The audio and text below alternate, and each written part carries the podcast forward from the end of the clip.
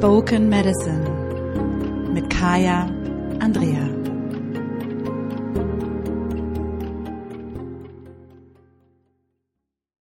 Hallo und herzlich willkommen zu Spoken Medicine. Mein Name ist Kaya Andrea. Ich freue mich sehr, dass du mit dabei bist. Und diese Woche möchte ich mit dir über das Thema Intuition sprechen, denn im Jahreskreis, also im Jahresprogramm Becoming You, ist der Februar auch immer der Monat, der sich um das Thema Intuition dreht. Und es ist ein Monat, in dem immer viele Fragen hochkommen. Und ich möchte diesen Moment nutzen, um einfach nochmal so ein paar Mythen über das Thema Intuition aus der Welt zu räumen. Denn als allererstes, und das ist mir total wichtig, du und alle anderen Menschen, wir alle haben Intuition. Niemand von uns hat keine Intuition. Der entscheidende Punkt ist, hören wir auf unsere Intuition oder hören wir nicht auf sie? Und das ist das, ähm, wo ich immer wieder merke bei den allermeisten, dass es da wirklich hapert. Denn ich kriege so oft immer zu hören, oh Kaya, ich habe überhaupt keine Intuition, ich kann mich nicht eintun und so weiter und so fort. Und das ist Mythos Nummer zwei, dass Hellsichtigkeit oder Dinge wahrnehmen und Intuition miteinander Hand in Hand gehen müssen. Das stimmt so nicht. Und das sind die beiden Dinge, über die ich heute mit dir reden möchte und in die wir jetzt eintauchen. Also, zum ersten, jede und jeder von uns hat Intuition. Wir kommen alle als intuitive Wesen auf die Welt. Und ich erkläre dir jetzt, was ich damit meine. Denn Intuition bedeutet nicht, dass ich Dinge voraussehen kann, ja, also dass ich große Visionen habe, da kommen wir dann gleich drauf, sondern Intuition ist der Kompass unseres Körpers. Intuition ist unser inneres Navigationssystem. Und es ist unser Körper, der mit uns spricht. Denn es ist das berühmte Bauchgefühl, was ich gleich noch erweitern möchte auf zwei andere Standorte wo wir Intuition wahrnehmen können. Und es ist das, was sozusagen im entscheidenden Moment sagt, jetzt bitte links abbiegen. Jetzt bitte links abbiegen. Bitte wenden, wenn wir weitergehen. Wenn ich mich mit Frauen unterhalte und die sagen, ah, mit Intuition weiß ich gar nicht und ich weiß nicht, wie sich das anfühlt. Wir haben alle Geschichten und ich bin mir sicher, du auch, über die Situation, wo wir jemanden gedatet haben und von Anfang an dachten, na, ob das so richtig ist. Und wir sind darüber hinweggegangen, weil wir es anders haben wollten. Unsere Intuition hat sich gemeldet, unser Ego ist darüber hinweggegangen und im Nachhinein stellt sich raus, hätte ich mal auf meine Intuition gehört. Wir alle kennen die Situation, wo wir ähm, das Gefühl haben, pff, ich brauche da gar nicht hingehen, das wird nichts. Oder wo wir ganz klar wissen, das wird mega, das findet statt, weil wir ein Gefühl dazu haben. Und das ist mir total wichtig, weil wir ein Gefühl dazu haben.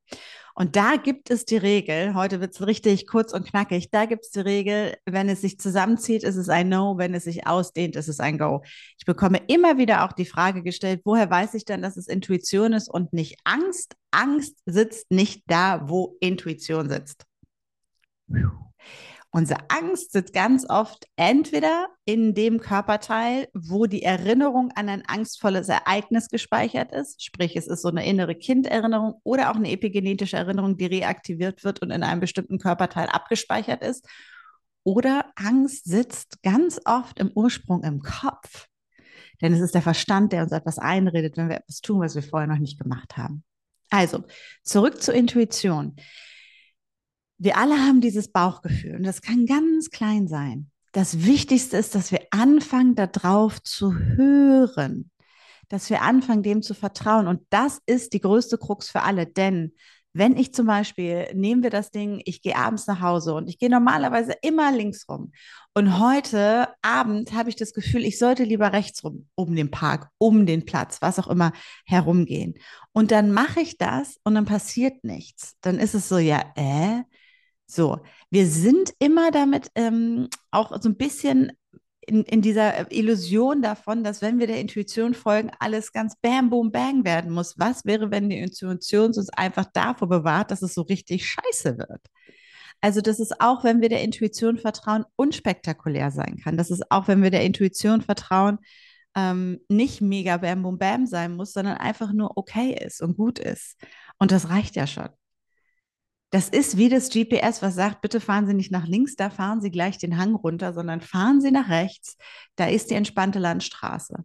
Ja, das ist nicht crazy, die entspannte Landstraße, sondern es ist das, was uns sichert. Es ist das, was uns gut tut. Es ist das, was für uns sorgt.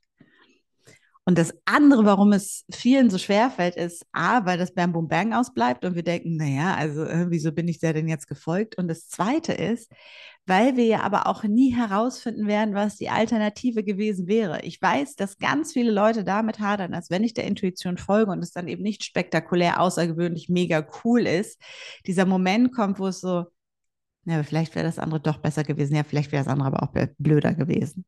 Wir müssen also, wenn wir der Intuition vertrauen, die Kontrolle abgeben. Und nicht nur der Intuition, sondern unserem Körper vertrauen. Und da kommt ein großer Haken, der ganz vielen Frauen schwerfällt, weil unser Körper ist kein sicherer Ort für uns an so vielen Stellen. Unser Körper als Frau, Frau Frauenkörper sind in einer patriarchalen Gesellschaft immer noch kein sicherer Ort. Frauenkörper, ähm, über unsere Gefühle werden hinweggegangen. Ich nehme immer wieder gern dieses Beispiel, der kleine Daniel zieht der kleinen Anna an den Haaren oder schlägt sie und sie sagt, ich finde es doof, das fühlt sich nicht gut an. Und dann sagt die Kindergärtnerin oder der Kindergärtner, aber liebe kleine Anna, der Daniel hat dich doch nur gern, stell dich mal nicht so an die Signal, was ich bekomme, ist, meine Gefühle meines Körpers sind nicht relevant, sondern die von jemandem anders sind relevant. So gehen wir auch aus dem A-Frauenkörper raus, aus den Bedürfnissen des Frauenkörpers raus und auch aus der Verbindung mit unserer Intuition. Denn wir alle können uns an Dinge erinnern, an Momente erinnern, in die wir in Orte, auf Partys, in Situationen gegangen sind, wo wir dachten, hm, ist vielleicht nicht so richtig geil. Aber weil uns ja gesagt wurde, nicht so richtig geil, ist eigentlich okay, das ist so der Grundzustand, in dem du als Frau leben musst, gehen wir da immer wieder drüber hinweg. Und so verlieren wir natürlich auch die Verbindung zu unserer Intuition. Das ist wunderbar gesellschaftlich angelegt, wenn wir das so sehen wollen. Wenn wir also wieder mit unserer Intuition in Kontakt gehen wollen, wenn wir mehr auf unsere Intuition hören, dann bedeutet das auch, dass wir im Hier und Jetzt und in unserem Körper anfangen, präsent zu sein und dass wir anfangen, unserem Körper zu vertrauen.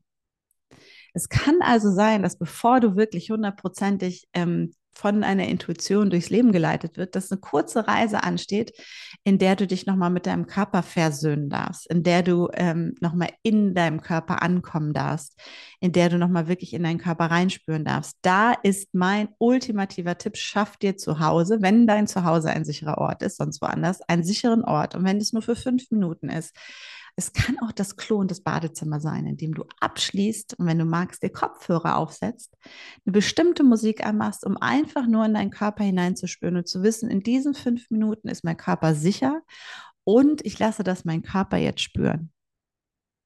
Und dann habe ich den ultimativen Hack für dich. Trick, Hack ist ja moderner, was Intuition angeht.